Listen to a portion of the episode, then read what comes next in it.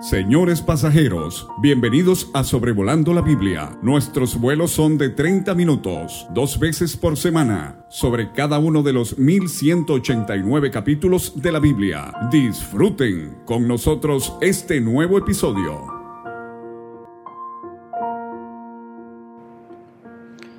Bienvenidos al episodio 275 de Sobrevolando la Biblia considerando hoy miércoles 21 de junio del 2023 el segundo libro de Samuel y el capítulo 6.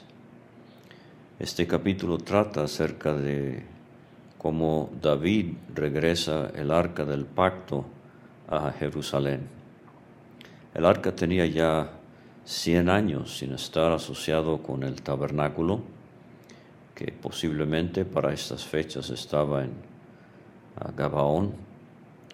En 1 de Samuel 4 vimos que los filisteos se llevaron el arca, no les fue bien, eh, regresaron el arca a Betsemes, luego el arca llegó a la casa de Abinadab en Kiriat Jearim. En este capítulo, el versículo 1 nos dice, David volvió a reunir a todos los escogidos de Israel, treinta mil. Como hemos visto, ya es el rey el monarca de todo Israel. Y vamos a ver que se interesa en no solamente el trono suyo en Jerusalén, pero él quiere también que el trono de Jehová, eh, o sea, el arca del pacto, esté en Jerusalén. Dice el versículo 2, se levantó David y partió de Baala, que es Kiriat Jearim, de Judá, con todo el pueblo que tenía consigo, para hacer pasar de allí el arca de Dios sobre la cual era invocado el nombre de Jehová de los ejércitos, que mora entre los querubines. Usted sabe bien que el arca del pacto con su tapa, que era el propiciatorio, eran los dos únicos muebles en el lugar santísimo. De hecho, el mueble más sagrado por eh, ser allí el lugar donde Dios se presenciaba entre su pueblo. Entonces David quería honrar a Dios y quería que la presencia de Dios fuese una prioridad. Mateo 6:33 dijo el Señor Jesucristo, buscad primeramente el reino de Dios y su justicia. Y quiero preguntarme el día de hoy, en todos nuestros eh, quehaceres en la vida, en nuestras ocupaciones, ¿Qué tan preocupados estamos del tema de la presencia de Dios? David no solo quería que Jerusalén fuese el centro político de la nación, sino también el centro religioso. Claro, esto tiene tintes mesiánicos.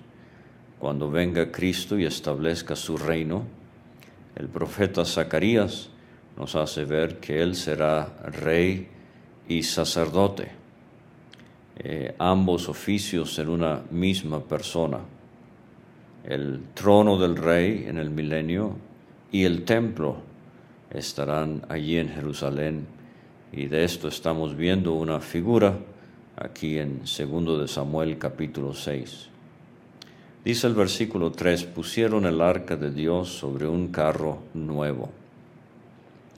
David sin darse cuenta quizás está imitando a los filisteos entre los cuales había vivido tanto tiempo. Esto lo vimos allá en 1 de Samuel capítulo 6, ellos usaron carros para transportar el arca. ¿Qué de nosotros? Estamos de manera subconsciente imitando los métodos del mundo, no consultamos primero lo que dice la palabra de Dios y nos abocamos a imitar lo que hacen todos los demás en el mundo a nuestro alrededor. No debe ser así, hermanos. Debemos primero eh, buscar la guía de Dios en todo lo que hacemos. En número 7, versículo 9, hemos visto que era para los hijos de Coat eh, transportar los muebles sagrados y no se les dieron eh, carros a ellos, ellos tenían que llevar los muebles sobre sus hombros. en el servicio del santuario. Ellos tenían que sentir el peso de estos muebles sagrados. Y creo que esto es una gran falta entre nosotros el día de hoy. No sentimos el peso de cosas divinas. Predicamos el Evangelio a veces a la ligera. En la enseñanza no hay el ejercicio que debería haber. Asistimos a las reuniones sin sentir la carga de la oración o de la responsabilidad de nuestra adoración. Bueno, llevaron el arca de la casa de Abinadab. Esto lo vimos en 1 de Samuel 7, versículos 1 y 2, que estaba en el collado y Usa y Ahío, hijos de Abinadab, guiaban el carro nuevo. Interesante que aquí no se menciona a Eleazar, el que había sido encargado de custodiar el arca. Pero el versículo 4 dice, y cuando lo llevaban de la casa de Abinadab, que estaba en el collado con el arca de Dios, Ahío iba delante del arca. Y David y toda la casa de Israel danzaban delante de Jehová con toda clase de instrumentos de madera de haya, con arpas, salterios, panderos, flautas y símbolos o sea, había mucho gozo, mucho entusiasmo. Se sabe que en el Antiguo Testamento el uso de instrumentos musicales, eh, especialmente con el templo que va a construir Salomón, eh, era algo rutinario y este, ah, es importante notar que los músicos en ese templo tocaban en el atrio no en el lugar santo ni en el lugar santísimo. La iglesia de Dios hoy es el lugar santísimo y nosotros adoramos con cuerdas vocales movidas por un corazón agradecido y con el Señor y cantando himnos y salmos y cánticos espirituales en nuestros corazones. Pero llegaron a la era de Nacón, dice el versículo 6, Kidón se le llama a este hombre en primero de Crónicas eh, 13.9. Y Usa extendió su mano al arca de Dios y la sostuvo porque los bueyes tropezaban. Y el furor de Jehová se encendió contra Usa y lo hirió allí Dios por aquella temeridad y cayó allí muerto junto al arca de Dios. Obviamente una escena bastante trágica y muy solemne. La historia del arca en la tierra de los filisteos y su superioridad ante el dios Dagón debería haber enseñado a Usa y a los demás que Dios no necesita la mano del hombre para eh, afirmar su trono. Dios bien podría evitar que el arca se cayera si las cosas se hubiesen hecho como Dios manda. Usa, por haber tenido el arca en casa, obviamente se acostumbró. Y a veces nos acostumbramos y perdemos de vista el temor reverencial que debemos tener de la presencia de Dios. Números 4:15 dice que cuando acaben Aarón y sus hijos de cubrir el santuario y todos los utensilios del santuario, cuando haya de mudarse el campamento, vendrán después de ellos los hijos de Coat para llevarlos, para, ah, pero no tocarán cosas santas, eh, no sea que mueran.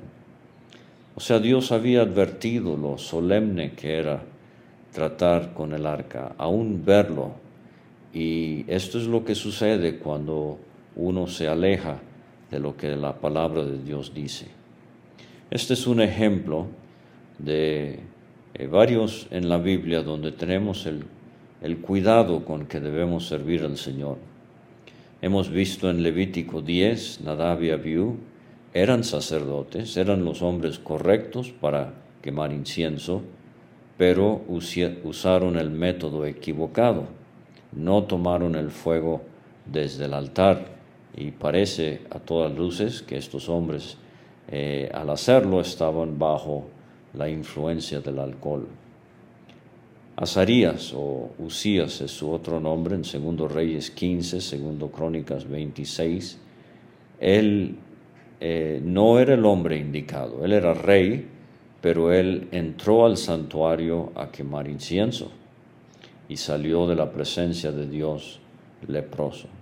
Aquí Usa no era el hombre indicado para tocar el arca y estaban usando un método que no era el indicado. Estaban transportando el arca sobre ruedas en vez de sobre los hombros de coatitas. Versículo 8 dice que se entristeció David por haber herido Jehová a Usa y fue llamado a aquel lugar Pérez Usa. En hebreo la palabra Pérez Paras eh, significa brote. Entonces lo que tenemos aquí es en el juicio de Dios hay un brote contra Usa, y así se llama hasta hoy, dice el escritor de Segundo de Samuel. Temiendo David a Jehová aquel día dijo, ¿cómo ha de venir a mí el arca de Jehová? De modo que David no quiso traer para sí el arca de Jehová a la ciudad de David, y la hizo llevar David a casa de Obed Edom Geteo. Este era un hombre de Gad. Y estuvo el arca de Jehová en casa de Obed-edom Geteo tres meses. Y bendijo Jehová a Obed-edom y a toda su casa. Toda su casa. Esa es una expresión muy hermosa de Noé, que entró al arca con toda su casa. El hombre noble en Juan capítulo 4, que creyó con toda su casa. De Cornelio, él creyó con toda su casa. Carcelero de Filipos, cree en el Señor Jesucristo, dijeron Pablo y Silas, y serás salvo tú y tu casa. Dios quiere bendecir nuestras casas, me refiero al hogar, que impere una atmósfera espiritual, que disfrutemos en casa la presencia de Dios. A veces vivimos en casa, sin ningún sentido de la presencia de Dios. No oramos juntos, no leemos juntos, no cantamos juntos, no conversamos de las cosas del Señor juntos, el televisor encendido todo el día, juegos de entretenimiento, eh, partidos de deporte, farándula, eh, ocupa nuestra atención y entonces nos quejamos de por qué Dios no bendice al hogar. Vuelvo a donde empezamos. Así como David llegó al reino e inmediatamente se preocupó por el arca, la presencia de Dios, así también nosotros debemos buscar primeramente el reino de Dios y su justicia en casa. Versículo 12. Fue dado aviso al rey David diciendo, Jehová ha bendecido la casa de Obed-edom y todo lo que tiene a causa del arca de Dios. Entonces David fue y llevó con alegría el arca de Dios de casa de Obed-edom a la ciudad de David. En estos tres meses es obvio que David se puso a leer el libro de Éxodo, Levítico y Números para saber cómo exactamente debería transportar el arca. Y es interesante que en el libro de Crónicas, primero Crónicas capítulo 15 y 16, se le da 32 versículos a, este pasaje, a esta escena de regresar el arca o de llevar el arca a Jerusalén. Apenas unos nueve eh, versículos aquí en segundo de Samuel. Recuerde que allá en Crónicas es el manual para los que están regresando del exilio en Babilonia y los libros de crónicas son eh, libros de historia para que no se vuelva a repetir los mismos errores. Dice el versículo 13, cuando los que llevaban el arca de Dios habían andado seis pasos, él sacrificó un buey y un carnero engordado. Y David danzaba con toda su fuerza delante de Jehová y estaba vestido con un efod de lino. Cierto aspecto sacerdotal a la actividad de David aquí en este versículo. Paso a paso, con mucho cuidado ahora, siendo llevado ahora por cuatitas. Eh, el arca llegaría a Jerusalén. Versículo 15, así David y toda la casa de Israel conducían el arca de Jehová con júbilo y sonido de trompeta. Cuando las cosas se hacen como Dios manda, hay inevitablemente gozo entre su pueblo. Versículo 16, el arca de Jehová cuando llegó a la ciudad de David aconteció que Mical, hija de Saúl, miró desde una ventana. Esta no es la primera vez que tenemos a Mical en relación a la ventana de su casa. En otra ocasión, en otra casa, ella usó la ventana para dejar escapar a su marido David cuando era perseguido por su padre Saúl. Pero ella se asoma esta vez por la ventana y vio a David, el rey, que saltaba y danzaba delante de Jehová y le menospreció en su corazón. Bueno, esta mujer, Mical, la primera esposa de David, obviamente a ella no le interesaba el arca. Si David estuviese regresando de una batalla con joyas y con eh, trofeos de una guerra, ella seguramente estaría contenta. Pero ella está imitando a su papá Saúl. Él nunca mostró interés en el arca y ella tampoco. Bueno, dice el versículo 17, metieron pues el arca de Jehová y la pusieron en su lugar en medio de una tienda que David le había levantado. Y sacrificó David holocaustos y ofrendas de paz delante de Jehová. Se recuerda, es la tercera ofrenda en Levítico, es la ofrenda en donde todos expresaban eh, la bendición de Dios. ¿Y qué día? era este, el arca ahora otra vez eh, bajo lona, en, pero ahora en Jerusalén. Y cuando David había acabado de ofrecer los holocaustos y, y ofrendas de paz, bendijo al pueblo en el nombre de Jehová de los ejércitos. Él está imitando aquí al sacerdote en Números capítulo 6. Jehová te bendiga y te guarde y repartió a todo el pueblo y a toda la multitud de Israel, así a hombres como a mujeres, a cada uno un pan y un pedazo de carne y una torta de pasas, y se fue todo el pueblo, cada uno a su casa. Uno al leer estos pasajes haría bien en leer el Salmo 68, posiblemente escrito en este tiempo, pero también nos hace pensar en otros salmos que nos hablan del interés que David tenía de hallarle una habitación al arca del pacto. Entonces eh, hay otros salmos también que eh, ilustran este deseo. Bueno, dice el versículo 20, volvió luego David para bendecir su casa. O sea, no estaba solamente interesado en el bien de la nación, David estaba interesado en la bendición de su propio hogar.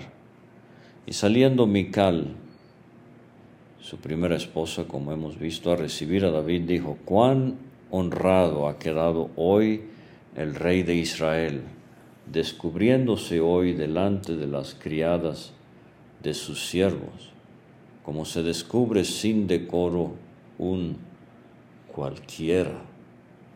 Aquí estamos viendo la envidia que tenía Mical. Y eso es un tremendo problema eh, en el servicio de Dios. Bueno, dice eh, que David le respondió a Mical, versículo 21, fue delante de Jehová quien me eligió en preferencia a tu Padre y a toda tu casa, para constituirme por príncipe sobre el pueblo de Jehová, sobre Israel. Por tanto, danzaré delante de Jehová, y aún me haré más vil que esta vez, y seré más bajo a tus ojos, pero seré honrado delante de las criadas de quienes has hablado. Y Mical, hija de Saúl, nunca tuvo hijos hasta el día de su muerte. O sea, David se separó de ella. La falta de fruto eh, en su vientre fue el resultado de su espíritu crítico y envidioso. Y hermanos, hermanas, la abundancia de crítica negativa entre el pueblo del Señor es un cáncer que tenemos que erradicar. Otro ha dicho, si no quieres ser criticado, no hagas nada, no digas nada, no seas nada. Yo quiero preguntarle, ¿cuándo fue la última vez que usted le dio un comentario positivo a un hermano o una hermana por el desempeño de sus labores en la actividad de la iglesia, en la obra del Señor. Tantas veces lo único que se oye son comentarios negativos, críticas que no son constructivas. Feliz el hombre que en su ejercicio para Dios, en la esfera que sea, tiene una esposa que lo apoya. David no contaba con el apoyo de Mical. Ella no tenía intereses espirituales. Como he dicho, imita a su padre. Él no tuvo interés en el arca, ella tampoco. Recuerdo a un hermano que conocí en persona Dios lo bendijo abundantemente con riqueza material, pero vivía una vida muy, muy ocupada. No había tiempo para la familia. Hemos leído de David que regresó a bendecir su casa, pero este hermano no tuvo tiempo para eso. Pero en sus muchos viajes alrededor del mundo, en el día del cumpleaños de su hija, 15 años, le regaló un viaje con unas amigas, 18 años, le regaló un automóvil, 21 años, le regaló una casa. Y un día la hija le dijo, papá, por favor ya no me regales cosas, no me interesan. Lo que yo quiero lo que nunca he tenido es tiempo contigo. Un hermano en la fe que no tenía tiempo para bendecir a su casa. Entonces el Señor nos ayude a querer ser como Obed Edom, que fue bendecido por la presencia de Dios en su casa. El Señor nos ayude a no ser como Mical, sino a apoyar a nuestros padres, a nuestros esposos, esposas, hijos, en toda actividad que emprendan para Dios. Lea también cuando pueda el Salmo 89 en cuanto a la reverencia que hay que tener al servir al Señor. Lea también el Salmo 132 y el anhelo que David tenía de ver un hogar para el arca del pacto. Bueno, muchas gracias por eh, escuchar este episodio, este podcast de Sobrevolando la Biblia y hasta la próxima.